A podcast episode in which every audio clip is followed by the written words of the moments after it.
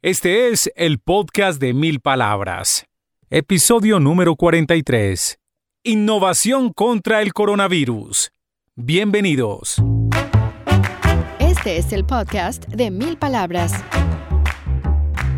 Un espacio con ideas, historias y conceptos de comunicación efectiva para ser más exitoso en tu empresa, en tu mundo digital, en tu emprendimiento y en tu vida. Con ustedes, Santiago Ríos. Hola, ¿cómo están? Bienvenidos de nuevo a nuestro espacio. Seguimos en confinamiento, las medidas en algunos países empiezan a aflojarse de una manera consciente. Espero sinceramente que donde me estés escuchando te encuentres a salvo, que tu familia esté bien y que por favor compartamos y multipliquemos los buenos hábitos de distanciamiento social porque aunque la situación empieza como a medio controlarse en los países de América Latina, en algunos más que en otros, de todos modos es importante entender que el virus todavía está viviendo en alguna parte cerca a nosotros y que tenemos que cuidarnos.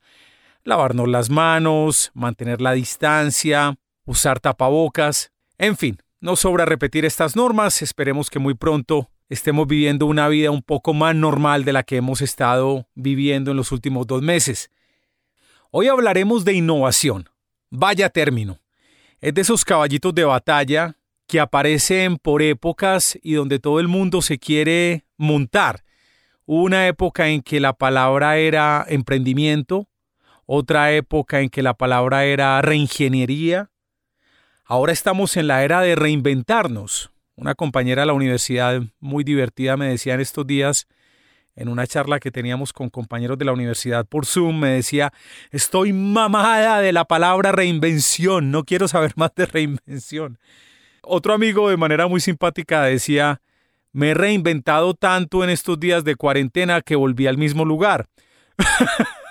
volví a ser quien era, después de reinventarme tantas veces. Bueno, hay otra palabra también común recientemente que es transformación. En fin, hay tantas palabras que las cascan tanto que nos empiezan a saber a M, a muchos, pero de pronto es porque las utilizan mal. De hecho, hasta hace unos tres o cuatro años, la palabra innovación la metían hasta en eslogans publicitarios. Y es injusto con una palabra que es muy valiosa y que es absolutamente necesaria para el triunfo de las empresas y que es vital para la supervivencia del ser humano, especialmente en esta época de pandemia. Algunos de ustedes sabrán que en 2010 fui el director de comunicaciones y mercadeo de Ruta N, el centro de la innovación en Medellín, y parte de mis funciones en ese puesto era multiplicar, amplificar la cultura de la innovación. Entonces, para multiplicar el concepto, lo primero que tenía que hacer era entender qué era innovación. Y aparecían cientos de definiciones, de interpretaciones, y particularmente me quedo con una definición de innovación que va de la siguiente manera. Innovación es la creación de productos o servicios que tienen un componente nuevo, entre paréntesis y redundando un componente innovador, y que termina sirviéndole a las personas. Mejor dicho, si esa innovación es simplemente un soye, una locura de alguien que quiere hacerlo distinto, que en vez de redondo lo quiere hacer cuadrado por el solo hecho de hacerlo cuadrado, o por ir contracorriente porque quiere ser muy loco, muy irreverente, pero no le sirve a nadie, eso no es innovación.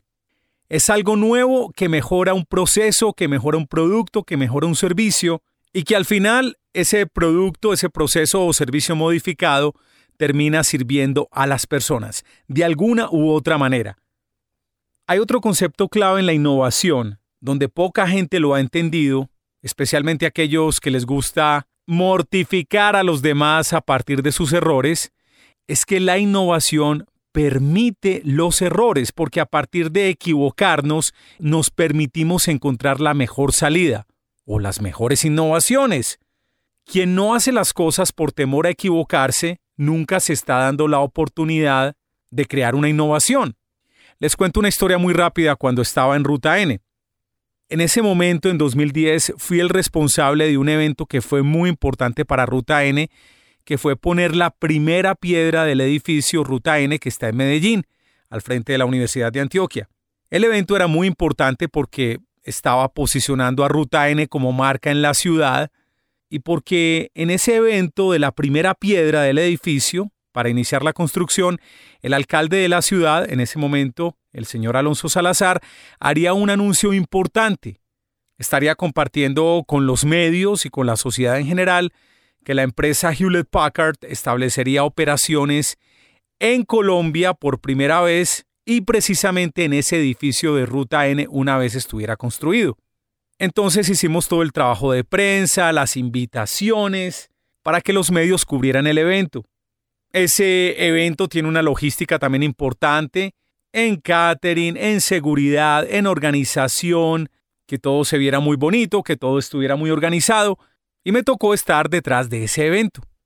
Una de las cosas o de las ideas que propuse era que lleváramos un grupo de gente que hace teatro en la ciudad, no voy a mencionar el nombre de ellos, porque no les fue muy bien, la verdad. Mi idea era que ellos iban a improvisar algo. Ellos trabajan con el tema de improvisación, entonces la idea era crear como en medio del evento, como algo divertido, algo que la gente se pudiera llevar para la casa y decir, hey, me divertí con esta gente lo que contó en el evento de Ruta N. Mejor dicho, quería hacer algo innovador con el evento. El tema es que el evento transcurrió muy bien, el alcalde habló muy bien, la gente aplaudió, asistieron todos los medios de comunicación, posteriormente la noticia salió en todos los medios masivos y también en medios digitales, las redes también hicieron eco de este evento de Ruta N, del concepto de innovación. Todo salió muy bien, todo, todo, todo salió muy bien, exceptuando el sketch teatral de esta gente. Nos dio lo que decimos en Medellín pena ajena, que uno hace fuerza.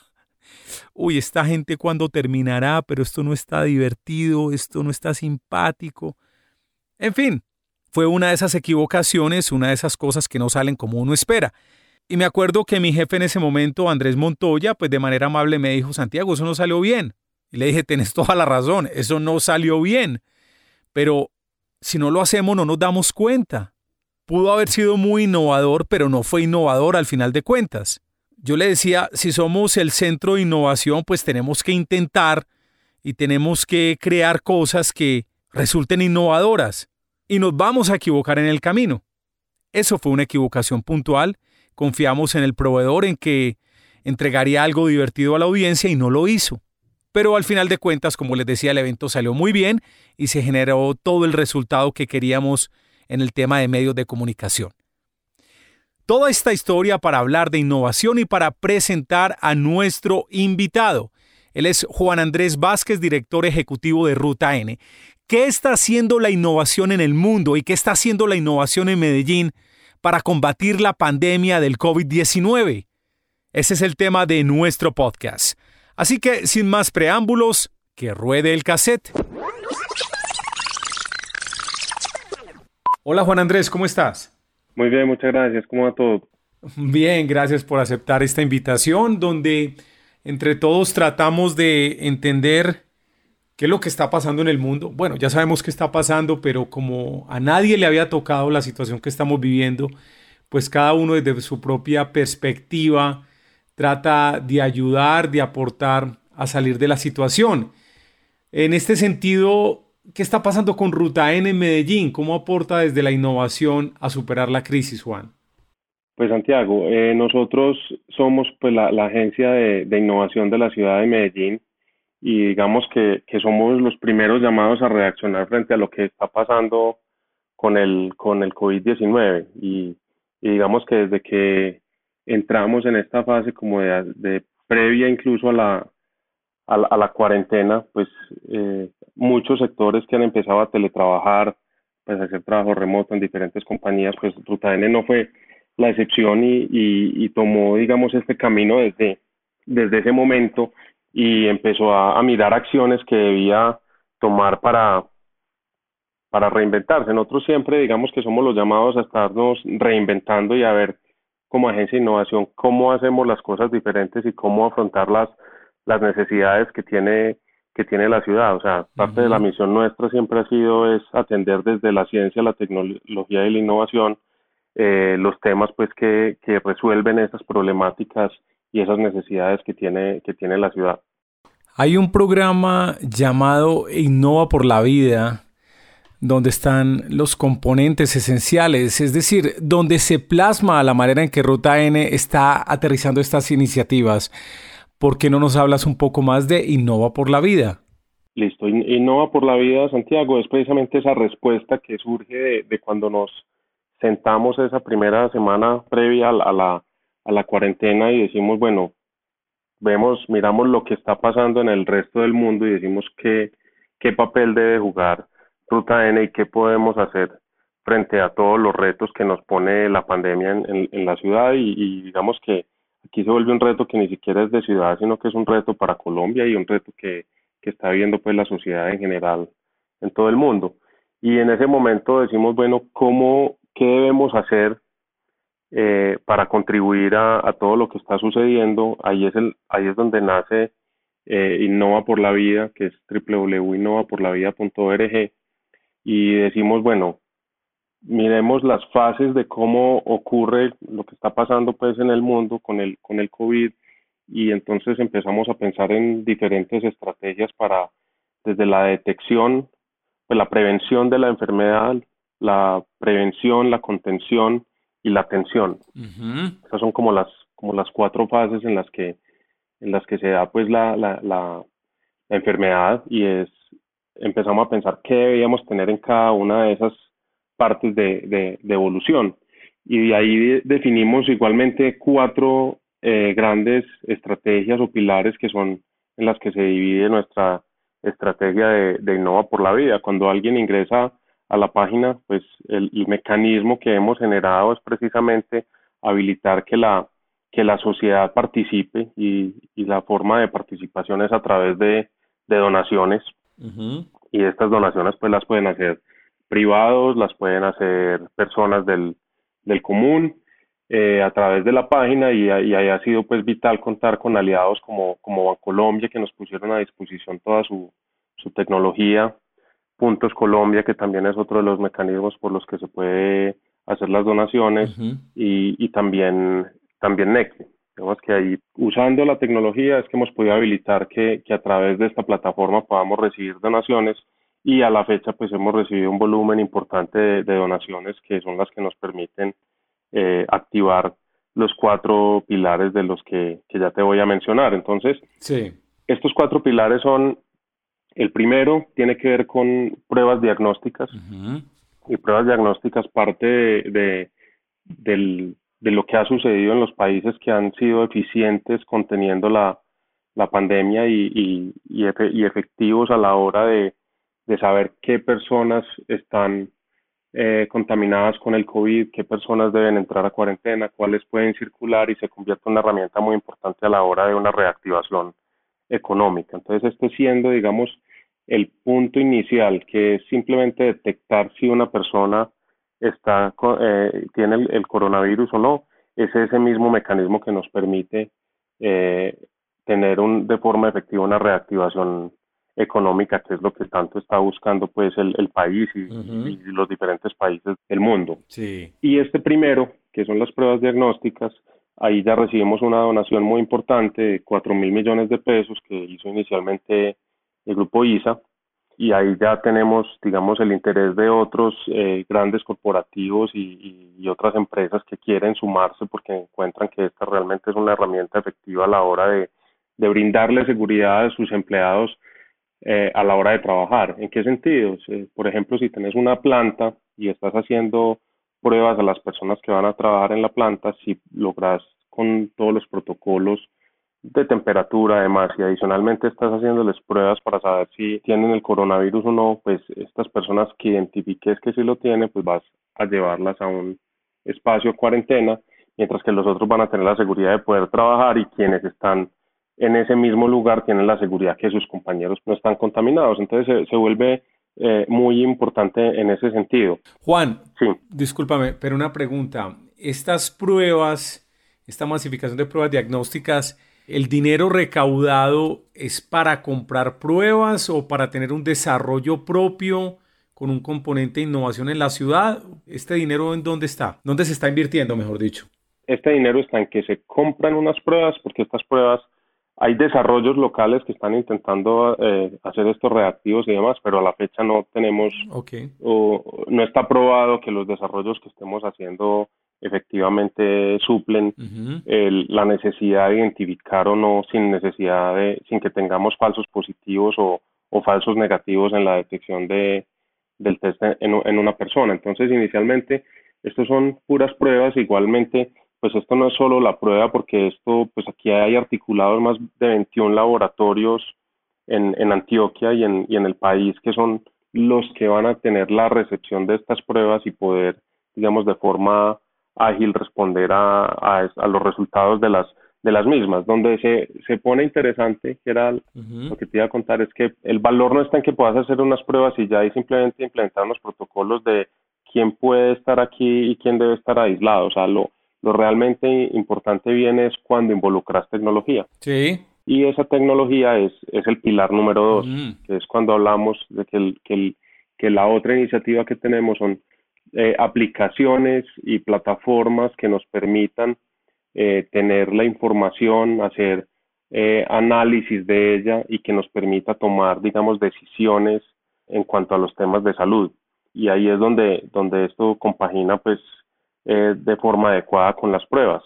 Realmente lo importante de una prueba es que vos en un sistema puedas registrar a quién le estás haciendo la prueba, en qué lugar la estás haciendo, dónde vive esa persona y que de esa forma si, si detectaste que esa persona es, es positiva de COVID-19, puedas inmediatamente ir a su círculo cercano o ver las personas con, lo que, con las que ha estado interactuando últimamente y ahí es donde realmente está esa inteligencia y donde las herramientas de Machine Learning, inteligencia artificial, pues cobran eh, total relevancia con el tema tecnológico. Ahí es donde puedes hacer un tema de geolocalización, de saber dónde está la persona, de poder hacer que esas pruebas, que esa masificación de pruebas simplemente no estás disparando a todas partes, sino haciendo un buen uso de ese recurso que igual también es escaso porque no puedes simplemente estar haciéndole pruebas a, a toda la población, sino de una forma certera saber que si alguien está contaminado vas a ir a ese lugar donde esa persona vive, le vas a hacer pruebas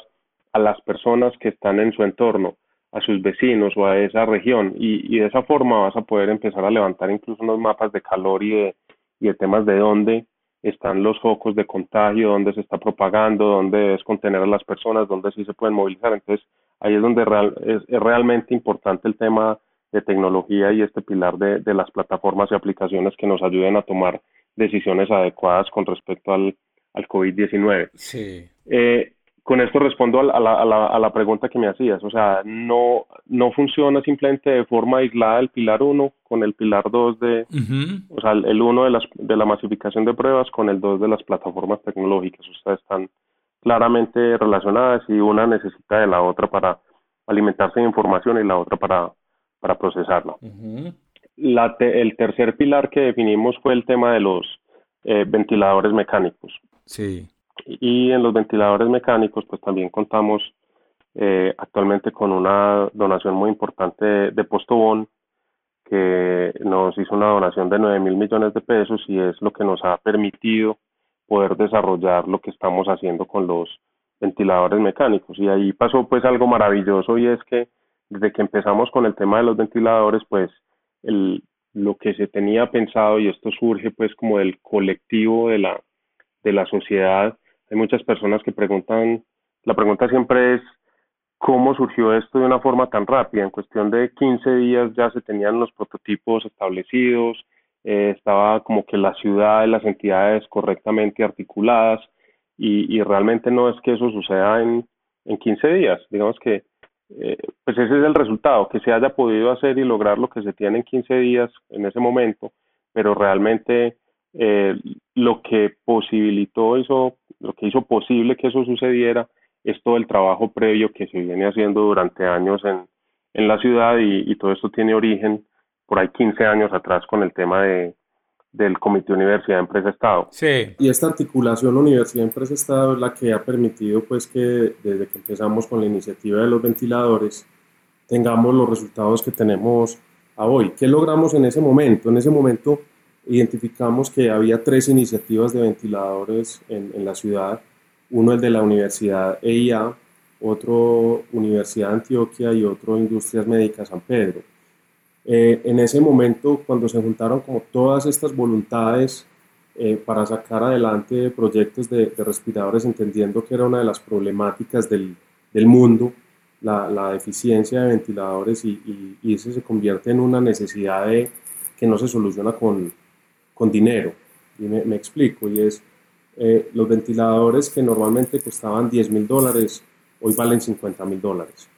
Los precios son supremamente elevados, están 5 o 7 veces por el valor comercial que tiene un ventilador. Y hoy así tuviera los 100 millones de pesos para comprar un ventilador, eh, físicamente no, no hay cómo producirlo y cómo, y cómo llegue a la, a la ciudad. ¿Por qué? Porque eh, los diferentes, casi todos los países o los que tienen la capacidad de hacerlo, básicamente lo que han es bloqueado eh, sus fronteras a la hora de dejar salir de los países las, las capacidades de esos de, estos vitales no disponibles eh, para atender los temas de la pandemia. Entonces, entendiendo eso, la única salida que teníamos era tener nuestros propios ventiladores, algo que nunca se había hecho en la ciudad y en donde se pusieron a rodar estas tres iniciativas y el punto de partida era, bueno, apoyemos estas tres porque es muy probable que alguna de ellas falle y estaremos muy bien parados si al menos una de ellas eh, llega a un feliz término de tener un, ventilador. Y esa fue la, la, premisa inicial y era que todas estaban trabajando, que se apoyaban y que el, el, objetivo final era tener un ventilador con el objetivo de salvar vidas. Que de hecho fue reseñado por The Wall Street Journal, ¿no? La producción de estos ventiladores a muy bajo costo y con tecnología y capacidades locales. Así es, eh, se ha tenido pues como mucha visibilidad en, en, Wall Street Journal que mencionas y también en Vanity Fair y varios medios internacionales que han, que han destacado eh, lo que se ha hecho en la ciudad para, para enfrentar pues los temas del, del, COVID y en especial el tema de, de ventiladores. Eh, como, digamos que ese punto de partida que era que al menos alguno saliera, cuando tuvimos el, el apoyo de Postobón y les contamos pues que, que, esta era la iniciativa y en, por esos días surgió Inspiramed, porque entonces cuando empezamos a conversar entre todos, pues realmente la iniciativa hoy es Inspiramed y es como esa iniciativa sombrilla bajo la cual están eh, los tres, las tres iniciativas. Eh, Inspiramed es un, no es, es un nombre, es el nombre de la iniciativa y no es una razón social, o sea, eh, digamos que no, jurídicamente no, no es nada, es solo un nombre que nos pusimos de acuerdo a la hora de seguir hablando del proyecto y, digamos que ahí es donde viene lo curioso porque este eh, Inspiramed como tal sin ser una compañía ha logrado lo que una compañía normalmente no, no, no podría lograr en un periodo de tiempo tan corto si ahora lo llevamos a lo que estamos que es casi dos meses y es se constituyó o sea pues creó como nombre no, nunca fue constituida como empresa eh, logró que se vincularan alrededor de más de 50 personas trabajando con ese objetivo común. Eh, logró eh, levantar recursos para hacer los, los ventiladores y todo esto que estoy mencionando pasó en menos de, en menos de un mes. Una pregunta, porque uno de los criterios de la innovación, hay varios criterios. Uno, trabajar con velocidad, iterar, probar, equivocarse. Mejor dicho, ¿cómo es el espíritu de la innovación en este momento cuando equivocarse puede ser fatal? Cuando equivocarse puede tener consecuencias frente a la opinión pública, que eventualmente puede juzgar tu desempeño o el de la misma innovación o de la corporación Ruta N. Es decir, cómo darse el lujo de equivocarse para poder innovar en un momento tan delicado. Santiago, ese, ese punto yo creo que es el punto neural de, de todo, lo que, de todo lo que está pasando y, y, parte de las conversaciones que hemos tenido en estos días al interior de, de Ruta N es oiga, ojalá las cosas, eh, o sea, en el buen sentido de los términos, pasaran en términos de innovación como están pasando y es qué bueno que nosotros pudiéramos mantener lo que hemos llamado entre comillas el, el modo COVID sin las consecuencias pues de las, de las muertes ni los temas económicos y demás, pero sí en términos de la agilidad y de lo que ha causado en las personas, que cuando, cuando hablas de ese temor a equivocarse es, yo creo que hoy lo que pasó es que precisamente cuando está la voluntad de todos apuntando para el mismo lado, en esas conversaciones nunca, no fue un problema si nos íbamos a equivocar. Nadie pensó eh, si esto era posible o no era posible, sino que lo íbamos a hacer. Como fuera, lo íbamos a hacer. Y, el, y esa voluntad de quererlo hacer eh, hacía que pasara un segundo el plano si nos vamos a equivocar. Y las equivocaciones estuvieron. Y, y entonces estás constantemente en ese tema donde ensayas, te equivocas, cambiar rápidamente y, y seguir. O sea, ese ha sido el día a día de los equipos de desarrollo de los, de los, de los ventiladores, que quieren ensayar este nuevo filtro, esta nueva electroválvula, traen aquella de China, la ponen, no funciona. Hay que cambiar el plan, vamos a rediseñar esto. Y esto ocurre cinco veces en cuestión de un día.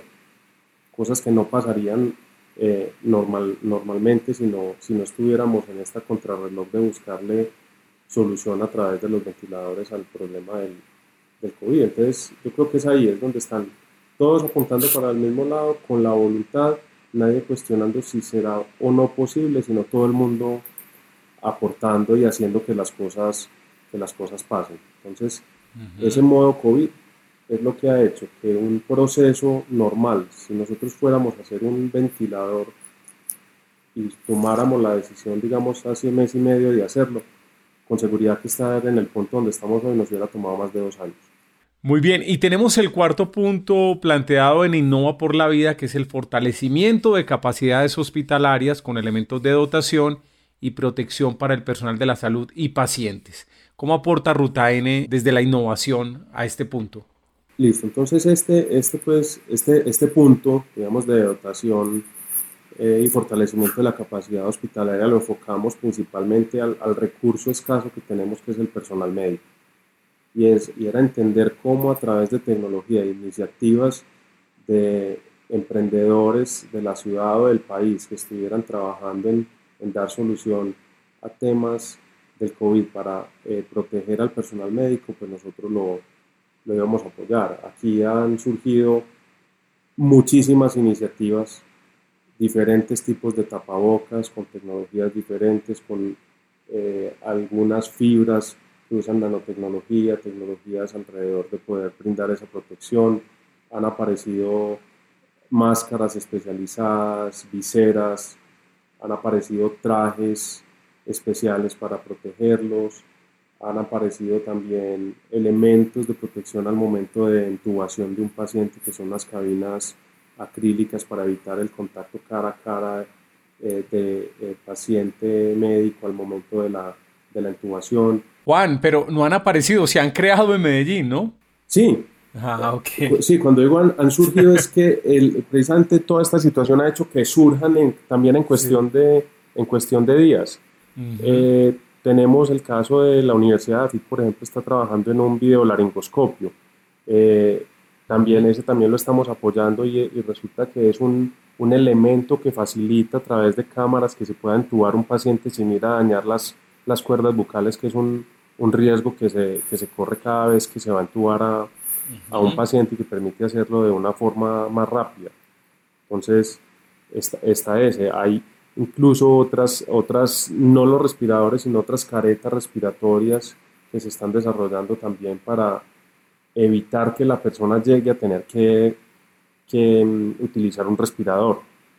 Entonces hay un montón de, iniciativas y en términos de esta última, pues que es proteger al médico. O sea, si no protegemos a los médicos, que desde ya son ese recurso escaso y los médicos se nos enferman, pues ¿quién va a atender a, a los pacientes? Entonces ha sido pues muy, muy importante esta, esta iniciativa y, y cómo conectar las diferentes partes que están haciendo los diferentes tapabocas, las viseras, las caretas, etcétera, eh, para efectivamente proteger a, los, a los médicos.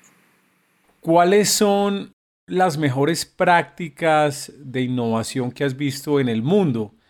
Tú que tienes contacto con otros distritos de innovación en otros países, ¿qué prácticas podrías destacar?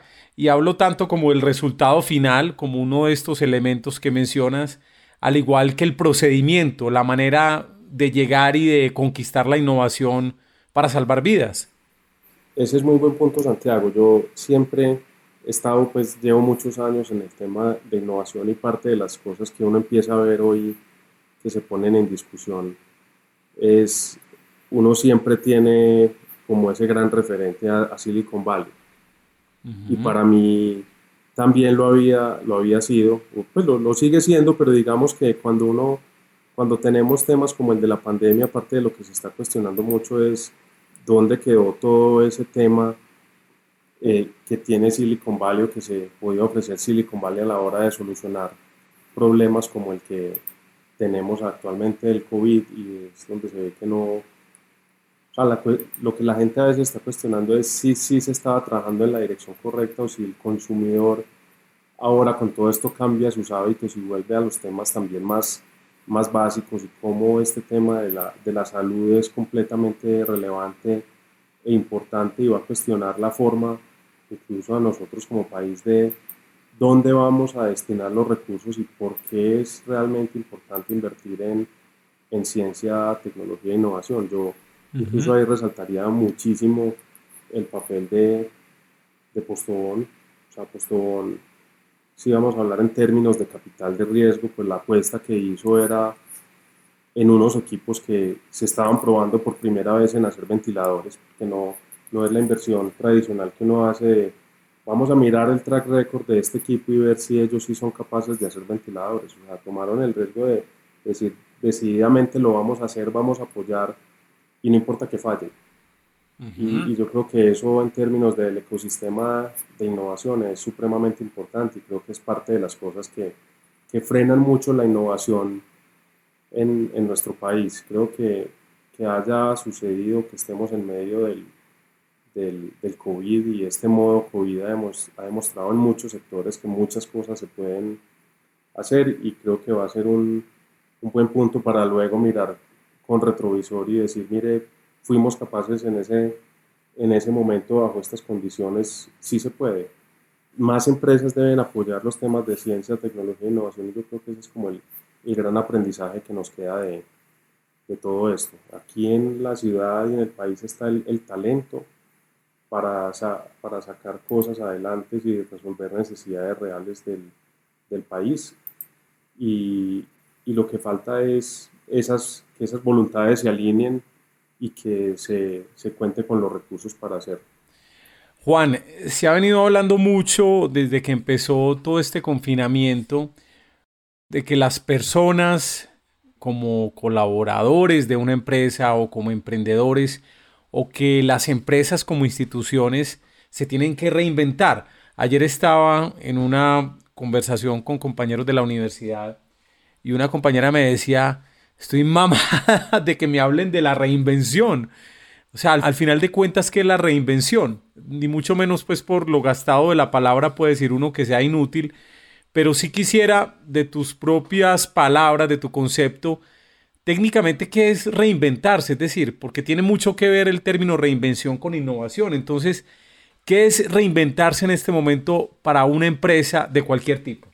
Reinventarse simplemente es no, no desconocer que las cosas se pueden hacer de forma diferente. Hay muchas barreras que nos ponemos siempre en las cosas que no se pueden hacer. Yo creo que esto nos va a poner en, cuando alguien a futuro haciendo algún proyecto, cualquier cosa diga esto no se puede hacer, alguien levante la mano y le diga no, claro que sí se puede hacer y, ya lo vimos por lo que, por lo que hemos vivido anteriormente. Eh, esto ha llevado a que en esa reinvención, por llamarlo así, o ese cambio, esa forma diferente de hacer las cosas. Yo te voy a nombrar dos, dos ejemplos muy sencillos que ni siquiera tienen que ver con, con tecnología, pero que ilustran muy bien el tipo de cosas que cambian. A mí hace poco me circularon y, y ya he visto pues varios en restaurantes que están cerrados y, y básicamente lo que han hecho es entregar sus recetas al usuario y entregar todos los ingredientes empacados al vacío y decirle, mire, para que este plato que yo hago en mi restaurante usted lo pueda hacer en la casa. Y te venden eso para que vos lo cocines y lo hagas y es la receta de, del lugar. O sea, casi que están entregando lo que puede llamarse su salsa secreta. Y lo están así entregando para que la gente lo haga. Eh, cosas impensables como en estos días tenía que firmar un documento y la notaría vino hasta mi casa a que yo firmara el documento. Eso era completamente impensable. Ese es el tipo de situaciones que, que, alguien te diría, no, es imposible, la notaría nunca va a ir a, a tomarte una firma a tu lugar de residencia, ¿no? Si es posible, sí se puede hacer. Entonces yo creo que, que, eso es lo que, lo que va a seguir pasando y la reinvención es esa, ¿sí? Todo el mundo, esto demuestra que las cosas se pueden hacer de formas diferentes y para muchos si deciden no cambiar, están declarando que simplemente su negocio no va a continuar.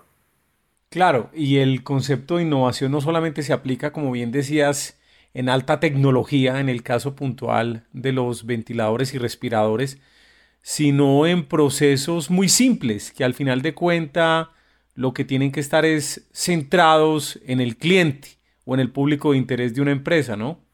Claro, tan sencillo como el teletrabajo las empresas que se cuestionaban si podían teletrabajar o no. O sea, son barreras, murallas chinas que nos ponemos de forma inconsciente y nos creemos el cuento de eso es así. Y yo creo que esto ya rompió eso. O sea, aquí ya nadie puede decir que no, que no puede trabajar a distancia, a menos que sea un, un empleo pues, que requiera la interacción en el lugar. Aparte de esta iniciativa de Innova por la Vida, que obviamente es la más urgente en estos momentos. ¿Qué está haciendo Ruta N por aquellos empresarios o innovadores que están en medio de sacar su primer producto? Bueno, que están empezando pues en este mundo del emprendimiento y que están teniendo problemas. ¿Qué está haciendo Ruta N por ellos? Pues mira que, que Ruta N hace parte también de esa, de esa forma de reinventarse y de formas diferentes de, de hacer las cosas no, te voy a mencionar solo una, una de las cosas que tenemos y es, nosotros tenemos una iniciativa que se llama el Laboratorio de Innovación, donde precisamente ayudamos a los emprendedores en, todo ese esquema de identificar ese producto, de, de, llevarlo al mercado, de que tengan su prueba de concepto, o sea, los acompañamos en un proceso con una metodología muy organizada y, y la forma como como Ruta N venía operando este programa siempre había sido de forma presencial. Más nunca se había pensado en hacerlo ni siquiera virtual. y, y, estar en la cuarentena nos llevó a que lo, a que lo realicemos de forma virtual y, y está siendo muy exitoso haciéndose de forma, de forma virtual. Entonces, digamos que las actividades que normalmente han ido desempeñando Ruta N eh, ahora también se están haciendo de, de forma virtualizada. Eh, programas de corporate venture que veníamos haciendo en forma presencial los vamos a empezar a hacer de forma, de forma remota y digamos que nos cambia el esquema de cómo hacemos, de cómo hacemos las cosas. También nos toca reinventarnos para poder seguir cumpliendo con, con la misión y seguir apoyando los temas de innovación y de emprendimiento en la ciudad. Muy bien, Juan Andrés. ¿Quieres agregar algo a esta entrevista? Sí, eh, pero, pero creo que ya lo mencioné ahora y es eh, qué bueno que, que, la gente, pues vuelvo y repito en el buen sentido de la palabra, cuando digo bueno eso, ojalá cuando todo esto pase nos podamos volver a, a setear en ese modo COVID, pero en el sentido de lo bueno, sin, sin los temas pues graves de la, de la pandemia, sino en, ese, en esa voluntad de las personas de sacar las, las cosas adelante en tiempo récord. Yo creo que ese es el, el modo en que tenemos que seguir operando y el modo que favorece realmente a la, a la innovación. Muy bien. Juan, muchísimas gracias por acompañarnos en el podcast de Mil Palabras. Muchas gracias, Santiago. Muchas gracias por invitarme al, al podcast. Muy bien, gracias a Juan Andrés Vázquez, director ejecutivo de Ruta N, por hacer parte de nuestro podcast. Atención que vienen dos capítulos muy interesantes. les vamos a contar cómo crear mejores videos, cómo crear videos efectivos y atractivos desde la casa, ahora que todos estamos en confinamiento, pero necesitamos generar contenido valioso para nuestros seguidores. El video es una excelente herramienta. Tendremos un invitado especial experto en creación de videos móviles, de la utilización de plataformas, de herramientas de edición, de creación, cómo crear buenos videos desde la casa. Y tendremos también otro podcast interesante muy pronto sobre por qué estamos trabajando más en cuarentena. Así que para que no se pierdan estos podcasts, les recomiendo que se suscriban donde sea que estén escuchando nuestro contenido, en Google Podcast, en Stitcher, en Apple Podcast o en Spotify. A todos mil gracias por las reseñas y por recomendar este contenido. Recomienda este contenido a alguien que lo necesite, a un amigo, a un familiar, a un colega. No te voy a hacer quedar mal. En los contenidos de apoyo y redes sociales, Juliana Moreno. En la producción y montaje, Marilyn Vélez. Yo soy Santiago Ríos. Los espero muy pronto en otra edición de El Podcast de Mil Palabras. Hasta pronto.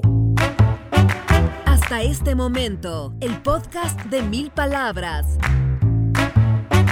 Un espacio con ideas, historias y conceptos de comunicación efectiva para ser más exitoso en tu empresa, en tu mundo digital, en tu emprendimiento y en tu vida.